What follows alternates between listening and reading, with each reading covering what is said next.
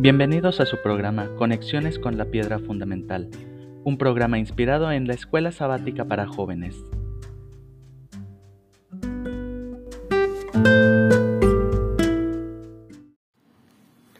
Hola mis nietecitos queridos, aquí su abuelo listo para comentar la lección 13 de Conexiones con la Piedra Fundamental, es la lección de jóvenes de la Escuela Sabática. Estamos terminando el cuarto trimestre de 2021. La lección en general se llama El Poder Supremo y la lección de hoy se titula Contempladores o Transformadores. Se trata de estudiar el libro deseado de todas las gentes, el capítulo 86 y 87. Era la primavera del año 31 Ahora Jesús se reunió con más de quinientos discípulos en su acostumbrado monte de Galilea y allí les da la gran comisión. Después se fue con los once a Jerusalén, donde les recordó que antes de ir a cumplir con la gran comisión, ellos recibirían la promesa de su Padre. De allí partieron al monte de los olivos, y cerca de Betania ascendió al cielo prometiéndoles que estaría con ellos hasta el fin del mundo. Esta promesa se cumplió diez días después con el derramamiento del Espíritu Santo, que los capacitaría para cumplir con esa gran comisión. La promesa y la comisión es para nosotros y para nuestros hijos. ¿La aceptaremos? El versículo clave está en Hechos capítulo 1 versículos 9 al 11 Habiendo dicho esto, mientras ellos los miraban, fue llevado a las alturas hasta que una nube lo ocultó de su vista. Ellos se quedaron mirando fijamente al cielo mientras él se alejaba. De repente se les acercaron dos hombres vestidos de blanco que les dijeron, Galileos, ¿qué hacen allí mirando al cielo? Este mismo Jesús que ha sido llevado de entre ustedes al cielo, vendrá otra vez de la misma manera que lo han visto irse. Eh, hay una cita bonita del deseado de todas las gentes, página 770, y dice, Cristo había estado en el mundo durante 33 años. Había soportado sus escarnios, insultos y burlas. Había sido rechazado y crucificado. Ahora cuando estaba por ascender al trono de su gloria, mientras pasaba revista a la ingratitud del pueblo que había venido a salvar, ¿no les retirará su aprecio y amor? ¿No se concentrarán sus afectos en aquel reino donde se le aprecia y donde los ángeles sin pecado esperan para cumplir sus órdenes? No, su promesa a los amados a quienes deja en la tierra es, yo estoy con vosotros todos los días hasta el fin del mundo. En una cita adicional, en la página 762 dice, Él nos enseña a mirar a toda alma menesterosa como nuestro hermano y al mundo como nuestro campo de trabajo. Cristo murió por nuestros pecados según las Escrituras en la primavera del año 31. Fue sepultado, resucitó al tercer día según las Escrituras, eh, el día de la resurrección, podríamos llamarlo el día uno, apareció a María, a las mujeres, a Pedro, a los caminantes de Maús, y tuvo su primera aparición en el aposento alto donde no estaba Tomás. El día ocho tuvo su segunda aparición en el aposento alto. Luego se encontró con siete discípulos en el lago de Galilea y después se apareció a más de quinientos hermanos a la vez en la montaña de Galilea. Luego se apareció a Jacobo, hermano del Señor, y más tarde a todos los apóstoles. Esta es la historia. Vamos a hacer una pausa y continuamos en un momento más. Kiris, Danielito, Davidcito, Mateito, Elías y Marián. Aquí su titón listo para comentar la lección número 13, contempladores o transformadores. Ahorita vamos a repasar la el noveno tomo de las bellas historias de la Biblia en la página 182 en la historia que se llama 40 días maravillosos. Antes de que hubieran pasado muchos días, toda Galilea sabía que Jesús había aparecido a siete de sus discípulos en el lago. Las nuevas se esparcieron como fuego de villa en villa. Sus muchos amigos en Caná, Capernaum, Tiberias, Nazaret y otros pueblos se habían sumido en un profundo dolor por su crucifixión, y ustedes pueden imaginar cuán sorprendidos estaban al saber que él no estaba muerto después de todo. Aunque fue sellado en una tumba, él ahora estaba caminando de regreso a Galilea. Era demasiado maravilloso creerlo, pero era verdad. Siete personas no podían equivocarse. ¿No habían desayunado con él? ¿No había Pedro, en quienes todos confiaban, platicado con él acerca de su obra futura? ¿Pueden ustedes oír a los niños y a las niñas hablando acerca de todo esto? Tiene que haber sido Jesús, dijo uno. Él estaba parado allí en la playa, tal como acostumbraba, y él les dijo que tiraran la red y atraparon más de ciento cincuenta peces grandes. Sí, dijo otro, y aún encendió una fogata y les preparó el desayuno antes de que ellos llegaran a la orilla. Y él les habló y les sonrió, así como siempre lo hacía antes de morir. Me gustaría poder verlo también. Más y más el rumor se esparció de que Jesús se encontraría con sus discípulos de nuevo en la montaña, donde él había hablado con ellos tantas veces antes. Pronto montones de hombres y mujeres, niños y niñas, se dirigieron para allá, todos con la esperanza de que lo verían y que escucharían su voz una vez más. Más de quinientas personas llegaron a ese lugar tan familiar. Todos hablaban emocionados acerca de los eventos de las últimas semanas y se preguntaban cuándo y dónde vendría Jesús entre ellos. Algunos estaban seguros de que este era el momento que habían esperado por tanto tiempo, cuando su amado Maestro se declararía a sí mismo el Rey de Israel.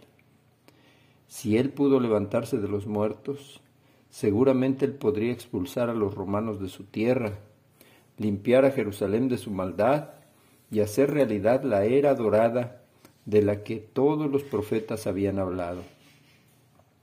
Quizás él aparecería como un rey vestido con vestiduras reales y con una magnífica corona en su cabeza. Pero ellos estaban equivocados.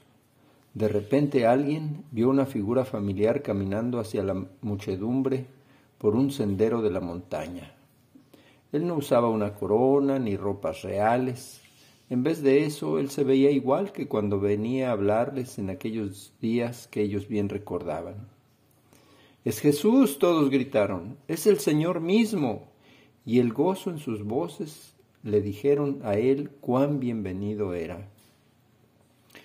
Los quinientos lo vieron al mismo tiempo todos. La Biblia lo dice en Primera de Corintios 15:6.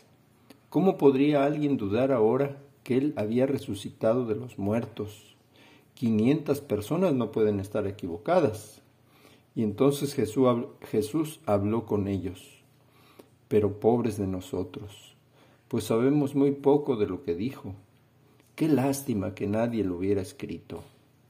Solo algunas pocas palabras magníficas permanecen de este último gran sermón de la montaña.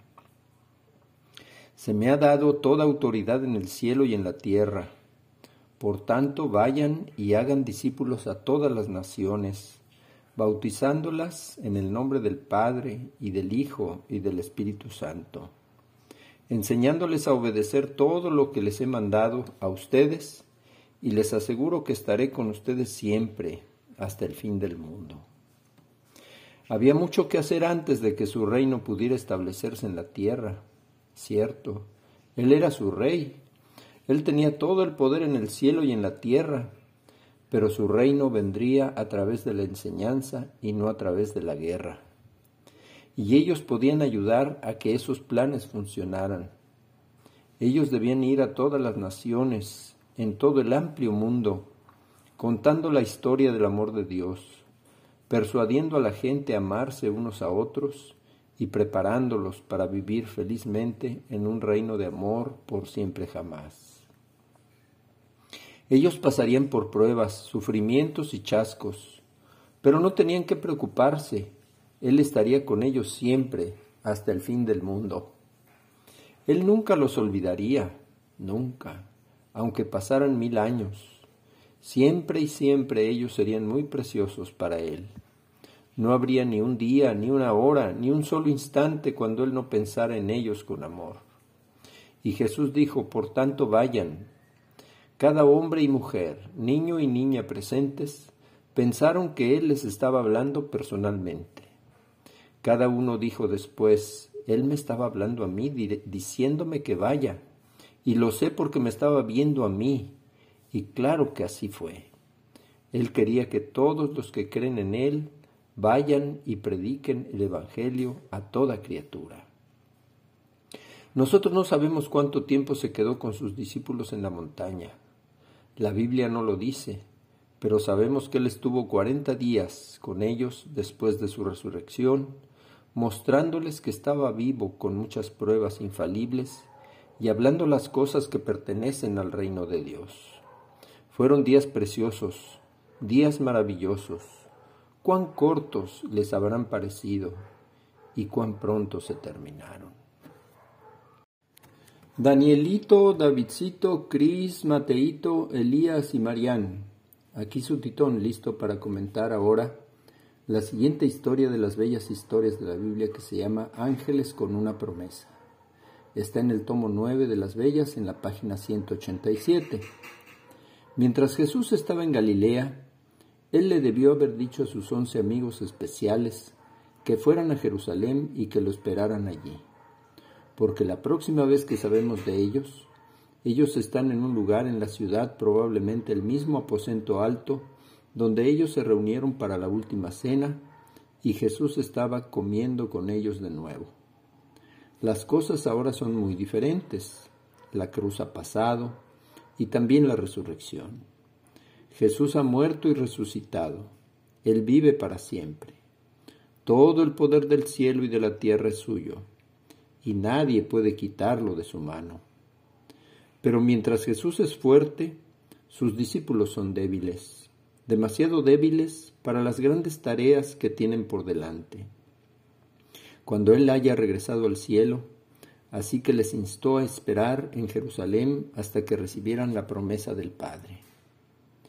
¿Cuál es la promesa del Padre? Es algo que el Padre desea darles porque ellos han seguido fielmente a su Hijo. Es algo que los cambiará repentinamente de hombres ordinarios, pescadores, recolectores de impuestos, en hombres poderosos de Dios, valientes, incansables, predicadores poderosos del Evangelio. Juan bautizó con agua, Jesús les dijo, pero antes de muchos días ustedes serán bautizados con el Espíritu Santo. Aún pensando en el reino, ellos preguntaron, Señor, ¿es ahora cuando vas a restablecer el reino de Israel? No les toca a ustedes conocer la hora ni el momento determinados por la autoridad misma del Padre. Pero cuando venga el Espíritu Santo sobre ustedes, recibirán poder. ¿Significa eso que cuando venga el Espíritu Santo se establecerá el reino que ellos han esperado por tanto tiempo? No. El Espíritu Santo traerá el poder, la sabiduría y el valor para predicar el Evangelio del reino a la gente que nunca ha escuchado de él. Ustedes serán mis testigos tanto en Jerusalén como en toda Judea y Samaria y hasta lo último de la tierra. De hecho, aquí hay una nueva idea. ¿Cómo podría este pequeño grupo de pescadores pobres, humildes, sin educación, testificar en cada ciudad donde los sacerdotes y gobernantes habían matado a Jesús.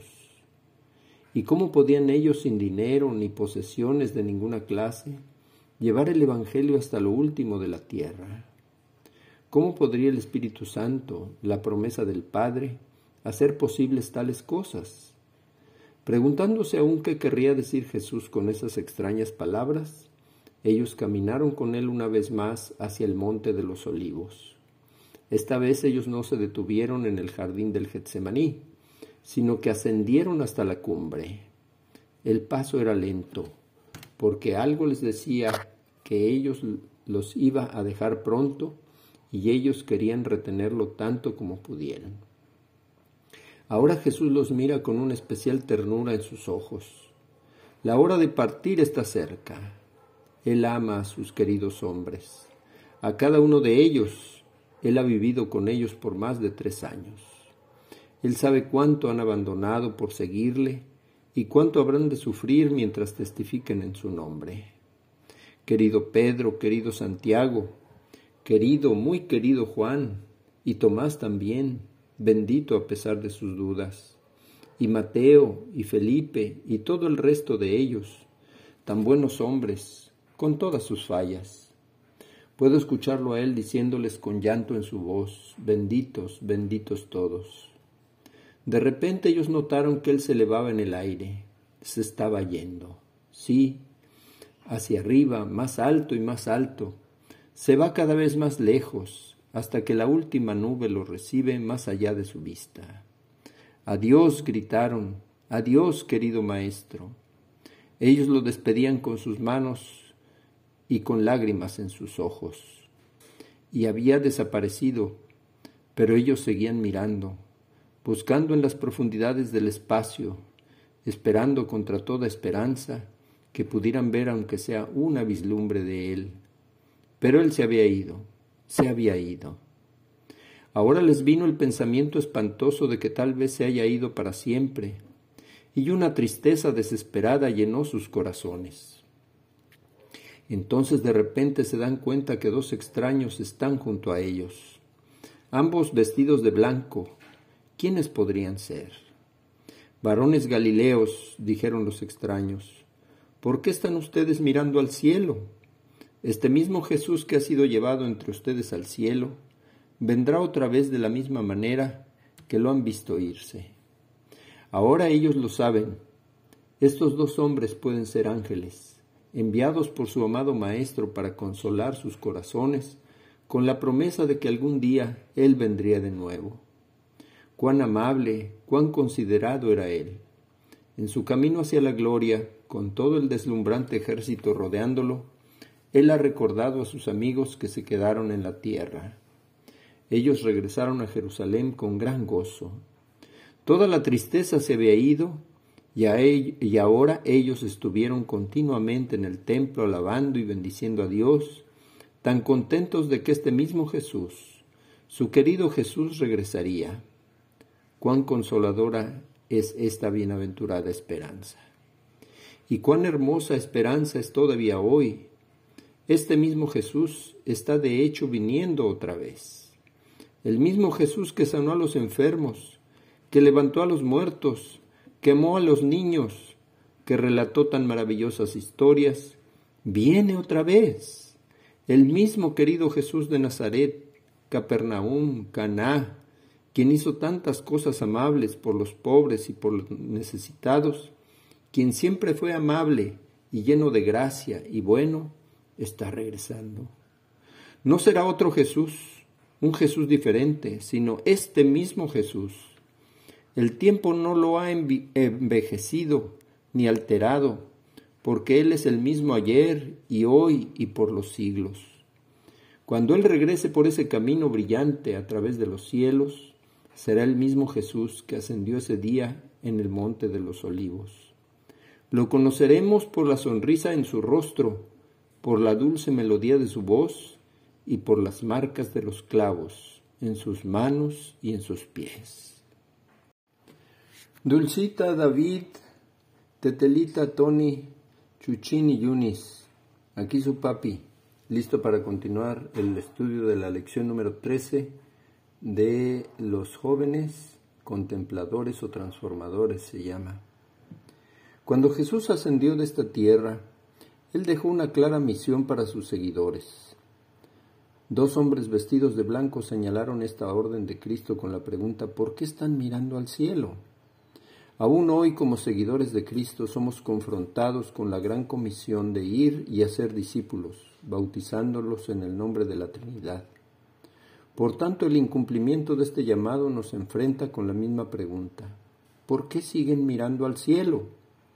Nosotros podríamos estar presentando una teología correcta, ofrecer servicios inspiradores en la iglesia, pero, si no estamos cumpliendo con la gran comisión, entonces solo somos observadores de estrellas. Dios quiere agentes de cambio, discípulos plenamente comprometidos, que alcancen a los perdidos y que después les enseñen a obedecer todo lo que Jesús ha mandado. Esta lección provee la historia ideal para desafiar a sus estudiantes a lanzarse a una causa más grande que ellos mismos. Usemos esta oportunidad para inspirar a nuestra clase a responder a la invitación de Jesús a compartir el Evangelio con el mundo. Pero entonces surge la pregunta más importante de la lección. ¿Cómo podemos nosotros transformarnos de contempladores de estrellas a agentes de cambio en el mundo? ¿Cómo podemos nosotros cumplir con la gran comisión?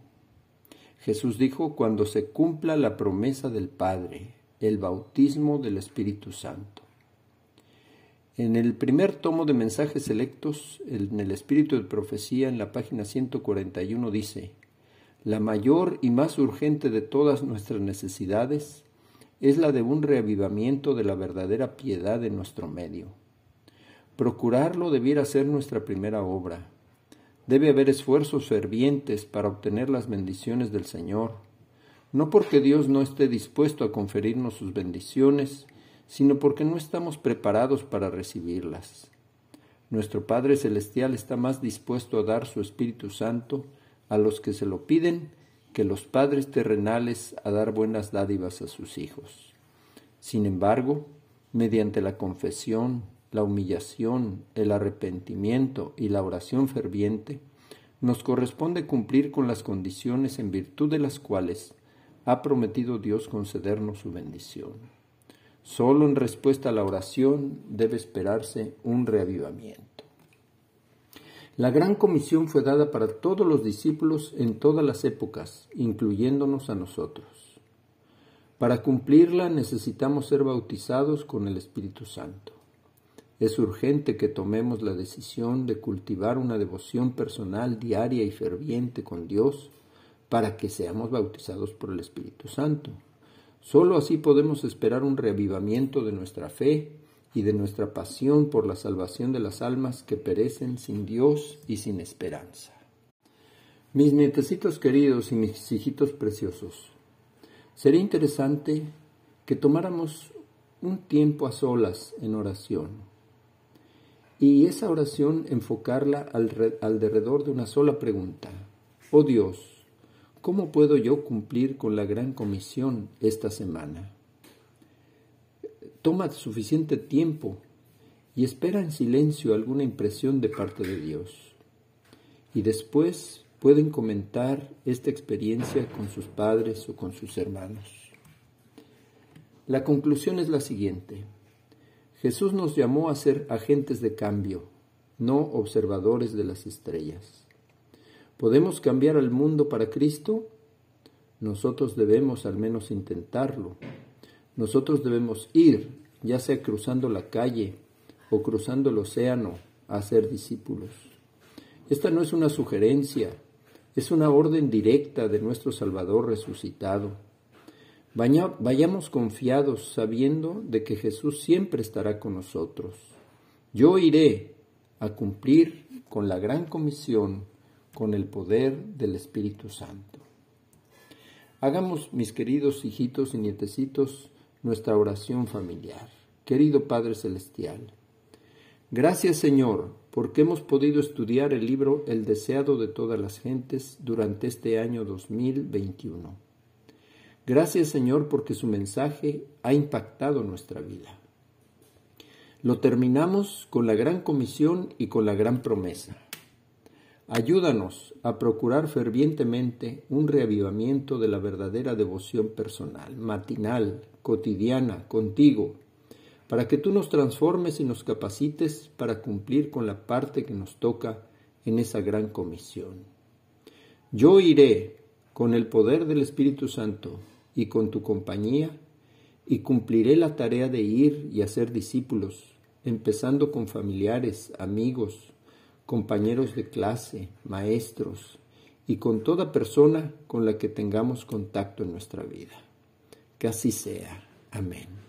Les mando un beso y un abrazo a todos y feliz Navidad. Hasta la próxima.